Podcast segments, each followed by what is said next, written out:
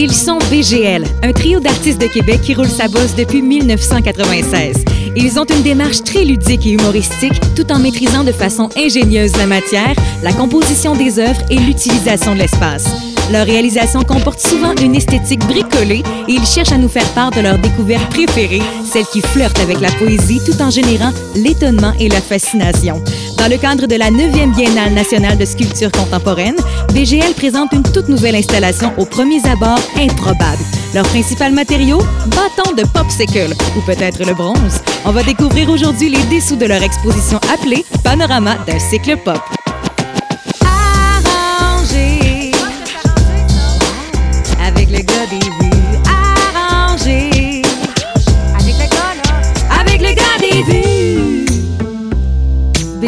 Bonjour. Avant de parler de votre projet, euh, on va euh, parler un peu du cœur de votre trio, vous. Alors, premièrement, Nicolas Laverdière, bonjour. Salut. Jasmin Bilodeau. Allô? Et habituellement, il y a Sébastien aussi Giguère qui est dans votre trio, mais là, il vous a laissé le contrôle pour la journée. Ouais. Alors, vous travaillez ensemble depuis 1996, 24 ans. Comment tout ça a commencé? Euh, ça a commencé par l'amitié, je dirais. Ça a commencé par l'amitié à l'Université Laval. C'est là qu'on s'est rencontrés. Mais Nick aime ça dire que c'est dans un cours de conduite. J'aime bien ça dire que c'est dans un cours de conduite, mais c'est pas vrai. Puis 96, c'est la première expo. Mais Jasmin et Seb se connaissent depuis 92, je sais peut-être Peut-être, même avant. Les autres, ils se sont connus au cégep. Oh, ça commence à être vieux, ça. Ben oui, ça, c'est de la vieille amitié. Et vous travaillez ensemble depuis ce moment-là? Euh, en fait, il y a eu plusieurs. Il y a eu des duos et des, euh, de toutes les formes possibles. Puis euh, on a commencé euh, en 96. On a fait un show où on, a- était les trois à amener nos propres sculptures perso dans un même lieu. Puis en force de jouer, essayer de, placer tout ça, finalement, on les a toutes entreposées dans un seul, une espèce de petit, petit serre, si on veut, avec des polythènes autour. Puis là, on a fait des œuvres en trio. C'est là qu'on peut dire vraiment que c'était euh, le jour 1 de BGL, si on veut. Et est-ce que dans votre trio, vous avez un rôle chacun en particulier? Vous travaillez toujours un peu tous sur la même sculpture? Comment ça fonctionne dans votre trio? Moi, je suis le branleur. Moi, j'aime bien passer de balai. Et définition de branleur, Nicolas. Quelqu'un qui fait rien. On a... on- à chaque fois, on hésite, fait que ça doit vouloir dire qu'on n'a pas vraiment un rôle. Mais avec, tu sais, après 25 ans, euh, Il y a des affinités. Tu sais, dans la gestion de la chose, euh, oui, Jasmin s'est retrouvé peut-être un peu plus à répondre aux mails puis à gérer ces affaires-là. Moi, je me suis retrouvé peut-être plus à aller acheter des matériaux, OK. à pacter ma Matrix de manière euh, exagérée, Qui avant était une tercelle. qui avant était une tercelle.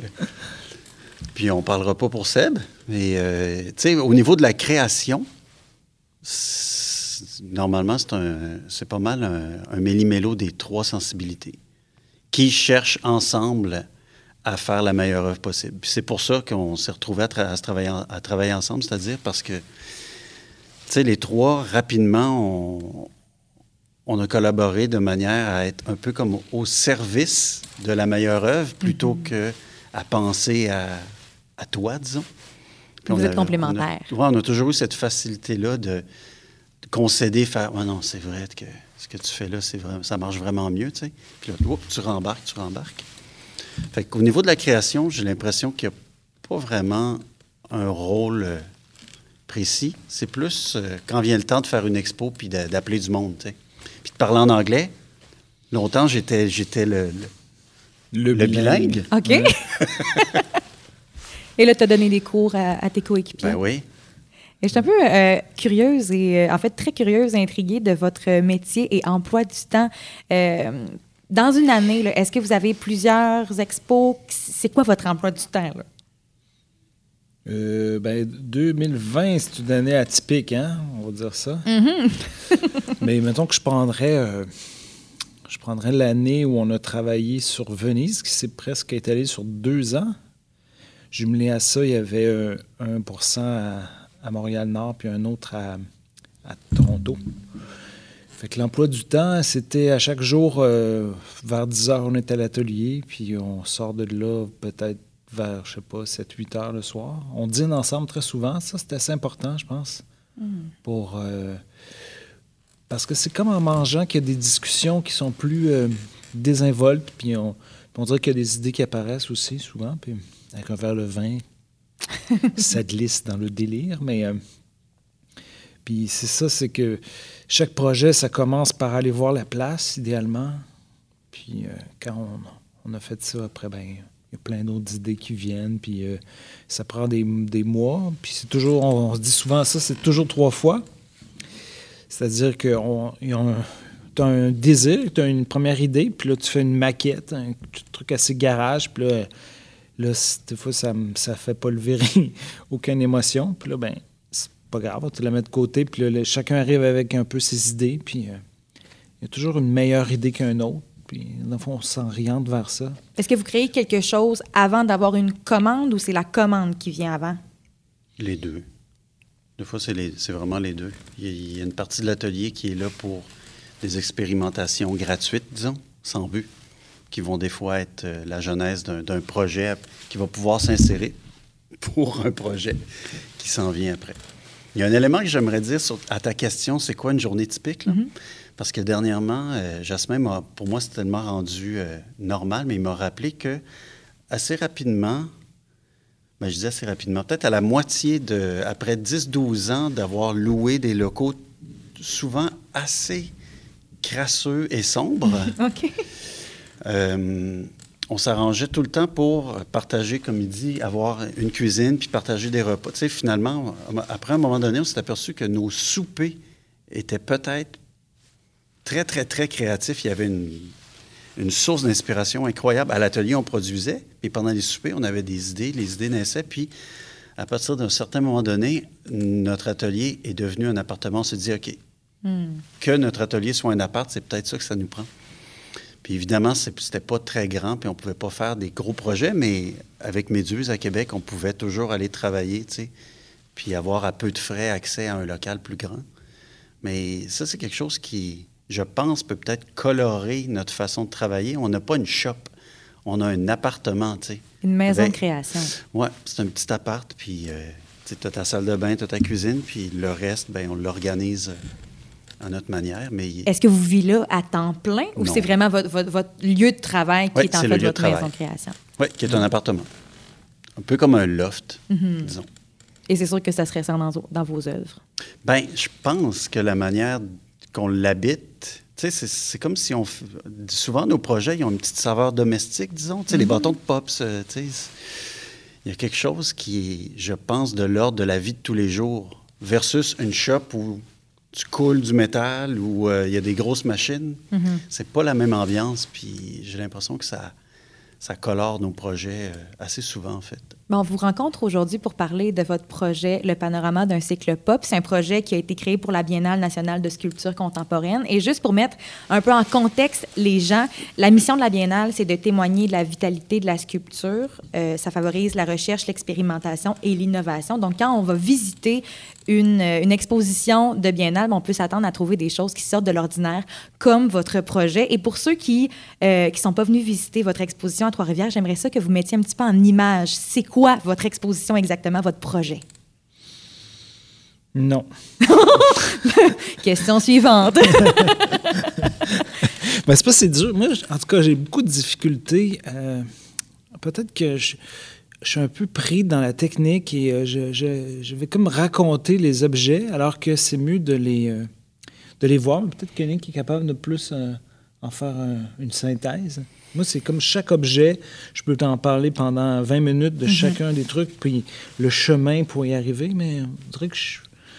Tu sais, euh, il y a des, des bonhommes qui dansent sur des tables. C'est pas évident d'écrire l'expo, mais on peut décrire que on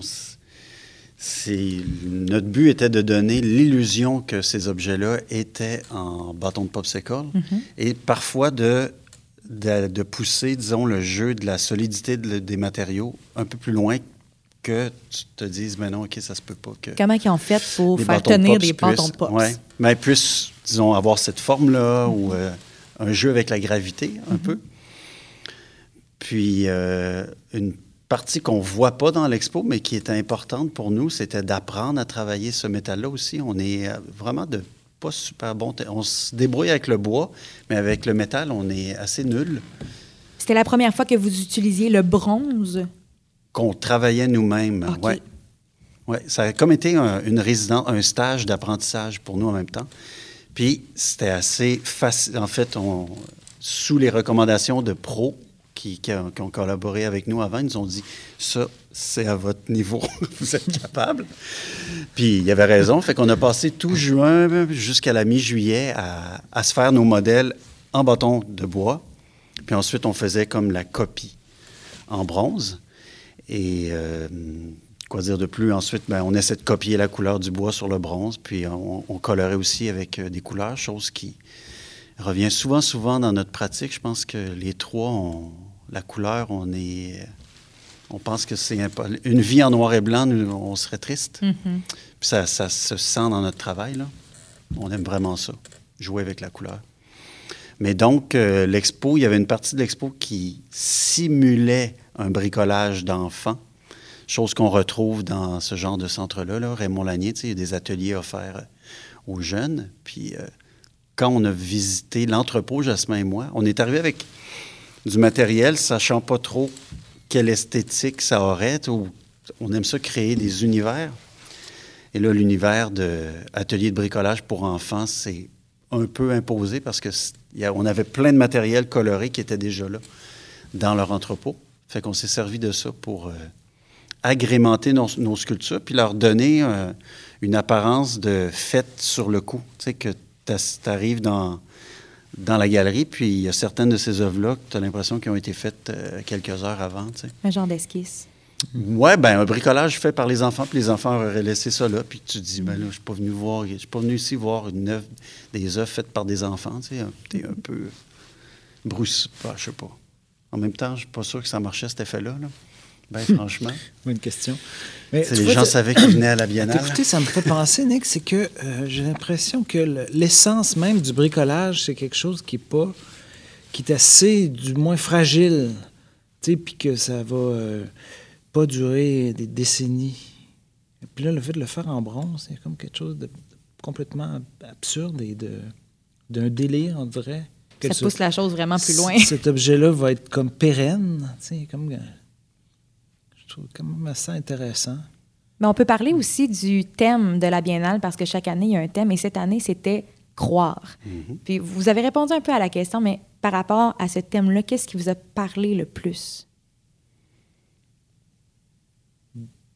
Disons que le petit texte qu'ils nous ont envoyé, on l'aimait bien, mais euh, c'est un heureux hasard que l'histoire de faire l'illusion, ça porte à se questionner sur la notion de croire. là. Disons que c'est pas de l'opportunisme, ça, ça fitait, mais c'était pas, on n'a pas proposé cette idée-là vraiment en fonction de la thématique. L'idée du bricolage est venue avant de recevoir la commande du thème. Euh, L'idée des bâtons de pops. Oui, des bâtons de pops, on l'avait déjà. Puis on l'avait proposé, mais euh, tu sais, parlons des thèmes en- dans les biennales, là. Tu sais, bien souvent, comment je pourrais dire, donc, en tant qu'artiste invité, on dirait que peut-être qu'on n'a pas la, on n'aborde pas, la- on n'a peut-être pas la bonne attitude, mais c'est comme si on avait souvent dans notre banque d'idées des projets qu'on espère faire. Puis là, tu es accepté dans une biennale, puis là, ça va te donner un budget, ben, puis OK, on fait ça là. puis qu'il y ait un thème ou non, tu sais, à Venise, il y avait un thème. Je pense qu'on ne savait même pas. On nous en a à peine parlé, tu sais, puis il y avait un thème. Et ces thèmes, je comprends le travail de commissariat, puis le plaisir que ça peut donner, ça, je le comprends complètement. Mais en tant qu'artiste, des fois, comme des commandes d'art public, des fois, on dirait que ça. Il y a quelque chose de contraignant qui ne qui fit pas avec notre métier, disons. Je pense que c'est une des raisons pour qu'on fait ce métier-là, c'est parce qu'on est libre, tu sais. Fait que. Voilà. J'ai le goût de t'applaudir. Mais c'est une belle question parce que de, de toute façon, c'est comme si tout, tout est. euh, comme un peu la, une roue des couleurs, une roue des idées. Puis c'est un grand ensemble. Puis ça réussit toujours à trouver un, si moindrement intelligent et, avoir envie de connecter des, liens, ben tu, peux en faire, là. Je pense qu'on aurait pu voir beaucoup d'autres sculptures que, les nôtres dans cette exposition euh, de la Biennale, croire. Puis il y aura plein d'artistes qui auraient pu embarquer là-dedans. là. Ben oui. Ça s'était donné que c'était nous autres qui ont invité. Ben, ce, qui est, ce qui est souvent le cas aussi des thèmes, les gens essaient de trouver quelque chose de rassembleur, puis on le comprend, tu sais, c'est normal, parce que tu as envie d'avoir une diversité d'œuvres. Et là, quand vous avez reçu la commande, bon, visiblement, l'idée des bâtons de pops était déjà vraiment bien ancrée. Euh, une fois que vous trouvez que ça tombe bien avec la thématique et avec l'opportunité que vous avez, c'est quoi les étapes? Est-ce que vous aviez déjà commencé à travailler euh, votre exposition avant la biennale ou c'est vraiment... Non? Non, non, non. C'est- ben, en fait, ça prenait de l'argent. Pour moi, c'est- ça, coûtait, ça, coûte, ça coûtait comme 7500 pièces de petits bâtons de bronze. Là. OK. Fait que nous, on n'a pas ça dans notre compte en banque. OK. Fait que quand on a su que le Conseil des arts nous finançait le projet, là, on a commencé la, la production. Puis la production, ben, elle a débuté peut-être en janvier ou en février. hein. Ça ressemble à ça. Ou on a peut-être Ouais, décembre un petit peu. Mais on a toute la partie bois, on l'a fait à l'automne, mais en métal, ça a commencé à l'hiver. Puis avant les bâtons de pop, il y avait un autre projet, si on veut. On, de- on voulait faire une clôture, une fausse clôture en neige. Ça, c'était le projet de départ. en vraie neige? C'était du styrofoam OK.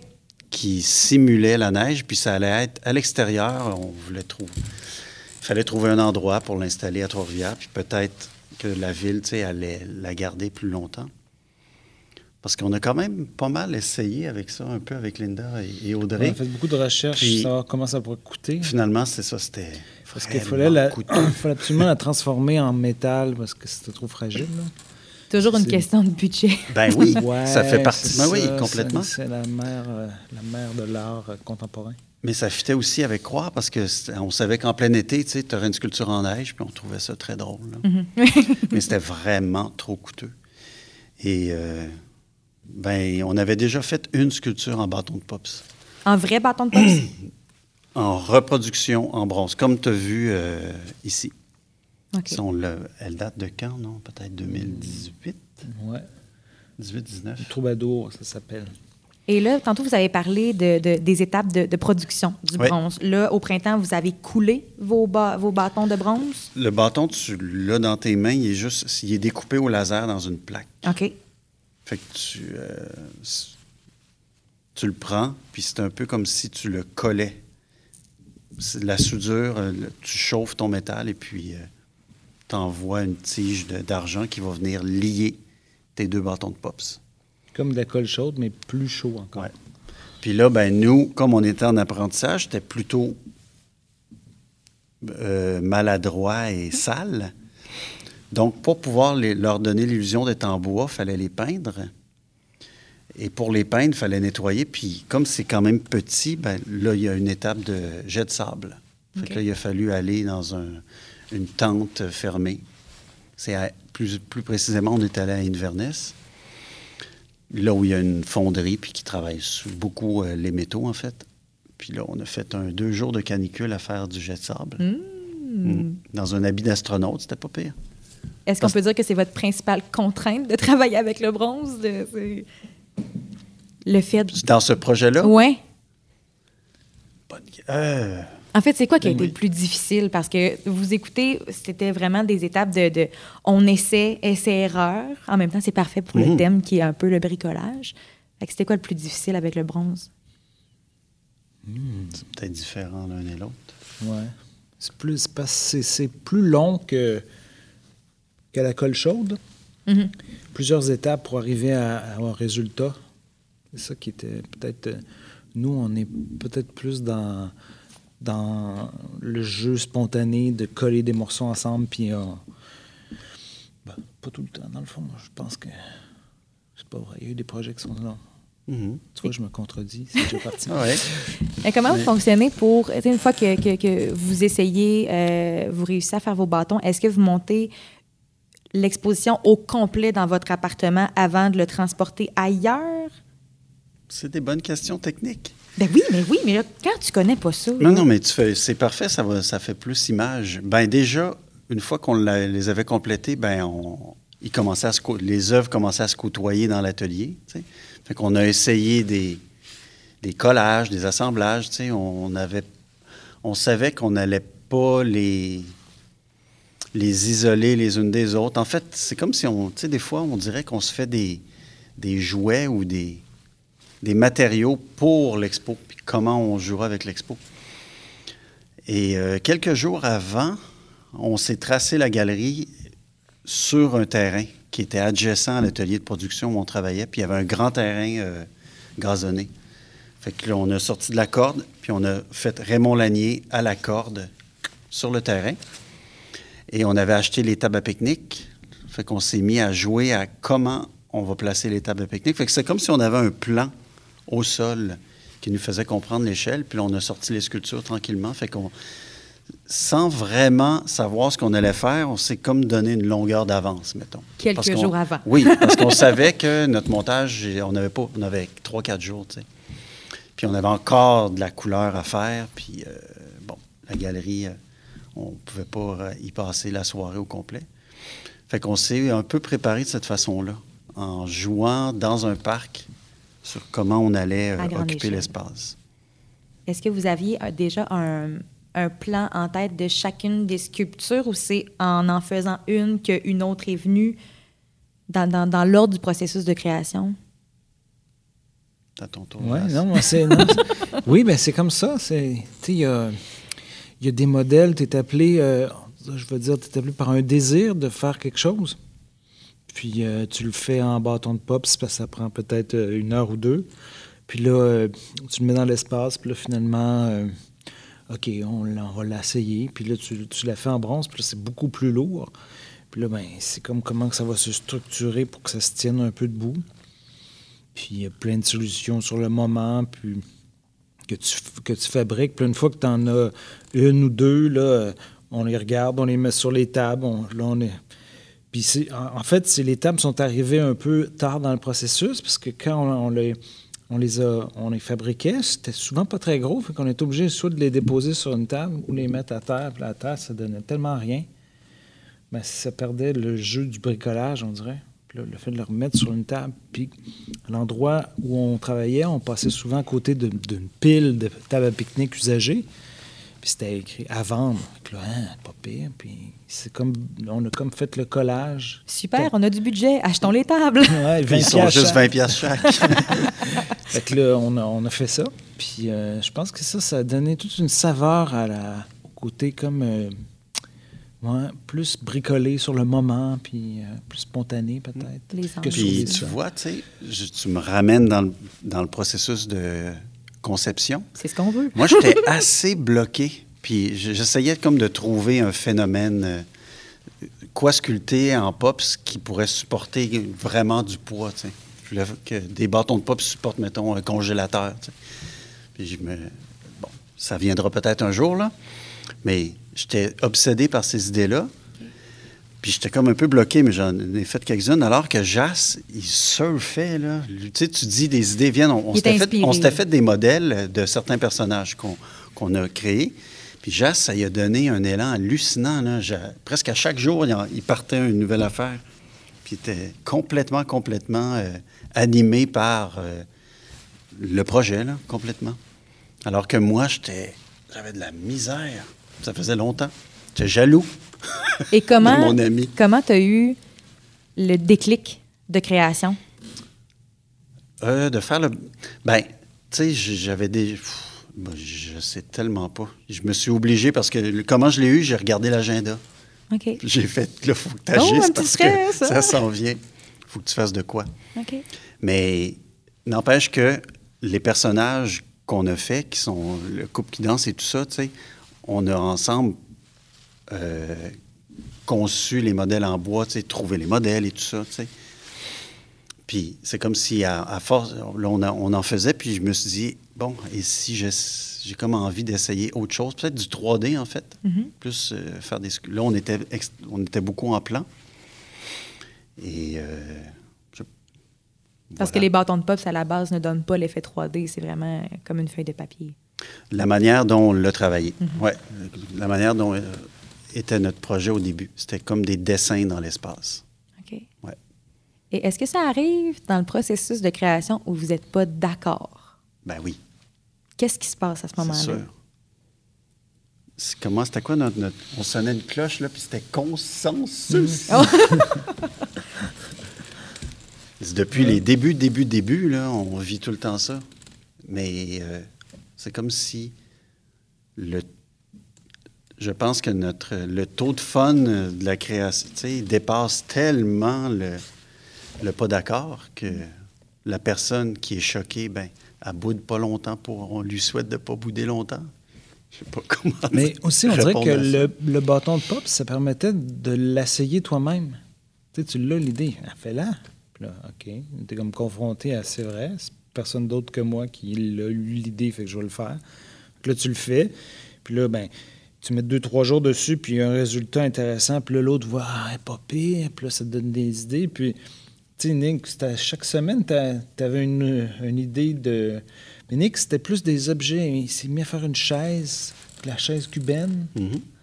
Puis après ça, tu as fait le rack à linge. Tu sais, Il y avait comme des idées qui étaient sculpturales, mais ça, c'était après avoir vu le personnage qui est comme sur un socle, qui regarde un pot de peinture. Ça, ça ça, ça t'a bien impressionné, le fait qu'il devenait, il était devenu 3D. 3D, ouais. Puis tu sais, ça, c'est quelque chose que, que c'est à force de le, faire, c'est tout. Il n'y a pas d'autre secret que ça. Est-ce que vous travaillez toujours chacun sur votre sculpture personnelle ou vous contribuez aux sculptures des autres? Non, ben, d'habitude, on travaille sur un seul projet, puis c'est un environnement ou c'est une grosse culture.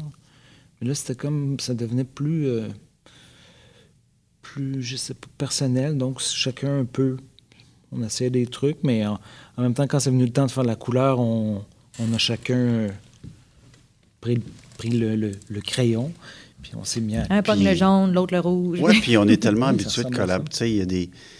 J'ai fait des petits tests, puis Jasmin il faisait Hey Chris, super, tu sais, je vais utiliser ça pour faire ma télé, tu sais, puis c'est comme. euh, Vraiment une puis, tu sais, collaboration. on s'entraide aussi. Je veux pas, des fois, juste deux mains, t'en as pas assez, là.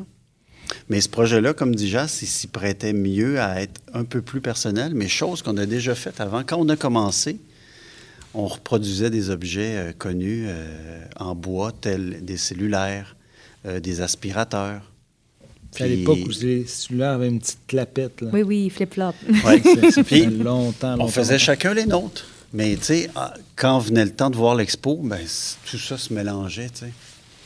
Puis, euh, voilà, les aspirateurs, c'était pareil. On avait fait chacun les nôtres, mais dans l'expo finale, qui était une galerie avec du tapis, ben, tu avais plein d'aspirateurs euh, partout au sol. Puis, ça, ça- ça donnait une expo de BGL, là, parce qu'on avait chacun le même sujet. là.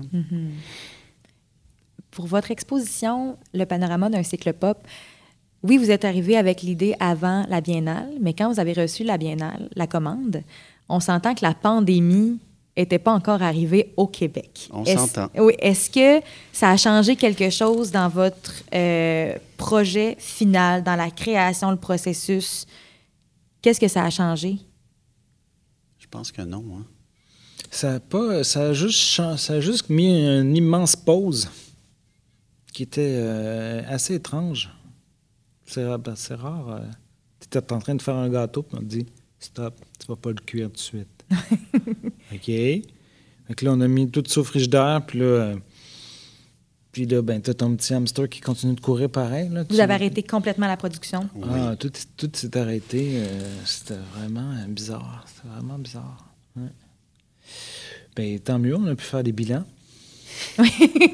La petite paperasse de bureau qu'on met tout le temps de côté. des petites choses hein, qu'on fait pas, le ménage, le fond de du tiroir, des, des ustensiles, ces choses-là. Mais dans le produit final, tout a été possible malgré l'aspect pandémique. Oui, vraiment, je trouve. Oui. Ben, tu sais, c'est sûr, tu, tu dis toujours, on pourra toujours en faire plus, mais à un moment donné, on dirait que c'est euh, plus pour attendre. J'ai d'autres idées, j'ai- j'aimerais faire d'autres affaires, mais quand, quand? Ça va être cet automne, peut-être, si j'ai un peu de, de temps pour faire ça. mais- Et finalement, malgré tout, l'exposition a eu lieu. Et une question qui est revenue beaucoup par les visiteurs qui ont vu votre exposition, combien il y a de bâtons de bronze au total? Le savez-vous? C'est-tu important? Ben oui, c'est important. Tantôt, tu disais qu'il nous en restait 200. Peut-être dans ces Je eaux-là. pense qu'on en a commandé 7000, mais je suis pas sûr. Ouais. Ça donne une idée. Quand Mais- même. Ouais. Est-ce qu'il y a uniquement des bâtons de bronze ou il y a d'autres matériaux qui ont été jumelés dans votre exposition? Euh, non, je pense que c'est. Ben, il y a des tables, en, tables de pique-nique en bois, ça compte-tu? Oh, c'est correct. Je vous donne la permission. Ah, dans, oui, dans l'expo, c'est vrai qu'il y a ces tables-là. puis il y avait Il y a un peu de euh, bois parce que tu as fait des popsicles en, en bois. C'est vrai euh, que la partie euh, lichable, c'est en bois. Tu vois, ça, c'est une avenue qui qui, qui pas euh, du tout dans le début. C'était comme seulement des bâtons de pops. Puis il y avait des jeux. de mes doutes. Il y avait des jeux d'équilibre, on parlait Ouais. de ça, puis finalement, euh, un moment donné, Nick est arrivé avec ça, des, des pops, hein, wow, ils sont super beaux, c'est comme, euh, ça marche dans l'esprit. Ça, ça, c'est du bois, donc, de la peinture. Oui, mais tu vois, ça, c'est ça. J'avais envie de tester le 3D. Moi, je trouvais ça très drôle, l'idée de sortir des, des pops puis des fudge. Là, parlons, imaginons qu'ils sont vrais, là, Oui. puis qu'on on fait la fête, puis qu'on décide, euh, avec même une perceuse, tu fais le trou dans le fudge, tu rentres un pops dedans. Puis tu sais, tu le fais tenir. Ensuite, dans le pops, avec ta perceuse, tu fais un autre trou, tu rentres le fudge, puis tu te construis tranquillement une structure ou, un, je sais pas moi, une sculpture avec ça, alors que t'es mieux de te grouiller parce que c'est en train de fondre. Là, Oui. Mais je trouvais drôle l'image de d'utiliser ça comme matière première pour faire une sculpture. Les bâtons de pops. Non, mais le, en gardant le fudge dessus, puis en gardant le- la friandise glacée. Hein? C'est-tu assez québécois, friandise glacée? Mais c'est parfaitement en lien avec le thème de croire parce qu'en réalité, si c'était vraiment du fudge, ben, euh, ça collerait sur le plancher, n'est-ce pas? Ah, puis il n'y a rien qui tiendrait, oui. Tantôt, euh, vous avez parlé de quand vous avez testé euh, dans la cour à côté de votre atelier en, en vrai, à, à vraie échelle. Donc, je comprends que vos sculptures se transportent bien. Est-ce que vous devez défaire des choses? Ou comment ça se passe, la manipulation de ça? C'est le transport, le, le risque. dans la petite tercelle de course? Là, on a loué un cube de 20 pieds pour les tables à pique-nique. Ah, Mais le, le- je dis le risque, là où il y a des risques. Non, sinon, il effectivement, ça se manipule super bien. Même les plus grosses sculptures, il n'y a aucun problème. Tu peux être seul puis euh, la déplacer comme tu veux. Mais quand vient le temps d'être- de transporter puis de poigner des bosses, là, c'est plus euh, risqué. Fait qu'on s'est inventé des caisses de transport. euh, je sais pas comment les décrire. Les moins convaincantes que tu peux t'imaginer. Mais ils font la job. OK. Est-ce qu'après euh, le démontage de l'exposition ici à Trois-Rivières, est-ce que cette expo-là va voyager? Euh, L'expo, je- peut-être que ça va être euh, fragmenté parce qu'il y a déjà des pièces de vendues. Donc, euh, que ce soit. euh, je pense pas que ça va être dans le même esprit. Ben, euh, je veux dire, oui, ça va être dans le même esprit. Tu sais, je me contredis encore. Mais ça ne sera pas les mêmes euh, dispositions puis la, la même œuvre. C'est sûr, ça va, ça va se fragmenter parce qu'il y a des morceaux qui s'en vont chez les co- collectionneurs. Mais, euh, ouais. Voilà. Qui a été une très belle surprise, ça. Il y a des gens qui ont acheté des œuvres. Est-ce que ça arrive régulièrement, ça? On pourrait pas dire régulièrement. Donc, on est très ça.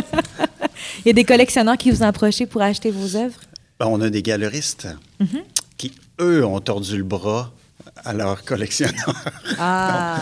Ils les ont invités à venir voir l'expo, puis ils pressentaient que ça pourrait les intéresser. Puis il y en a qui, effectivement, ont, ont eu des coups de cœur. Mais euh, oui, c'est une super belle surprise.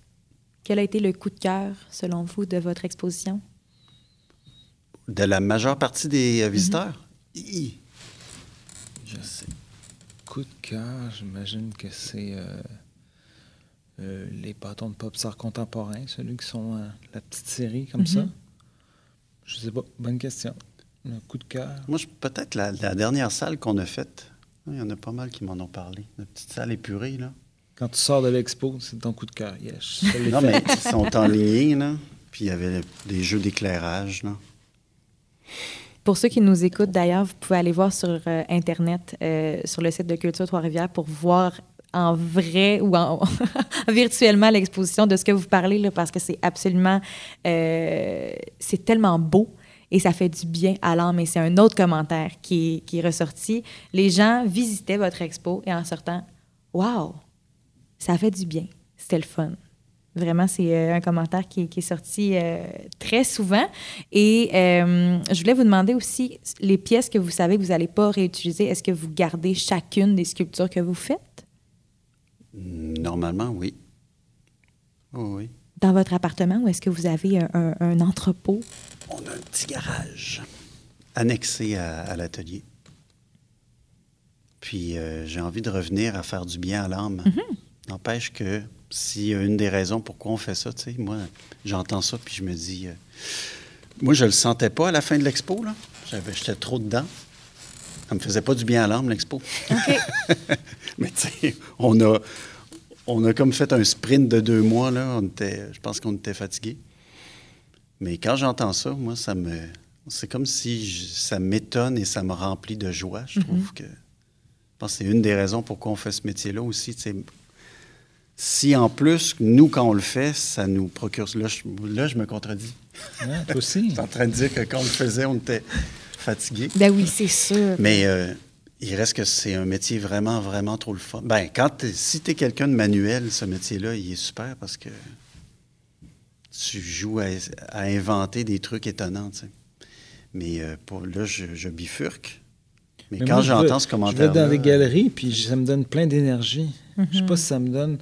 Je sais pas si ça me fait du bien à l'âme. Je ne Mm. dois plus avoir d'âme. J'ai vendu mon âme pour, pour euh, de l'art contemporain. Mais moi, ça me donne de l'énergie. Je, je sens que, que plein de choses est possible quand je vois de l'art qui, me, qui, qui me stimule, qui me, qui me parle, qui me donne le goût d'agir. Au musée, c'est la même chose. Une fois que tu sors d'un musée, tu fais hey, vite, je m'en vais à l'atelier, j'ai trop hâte.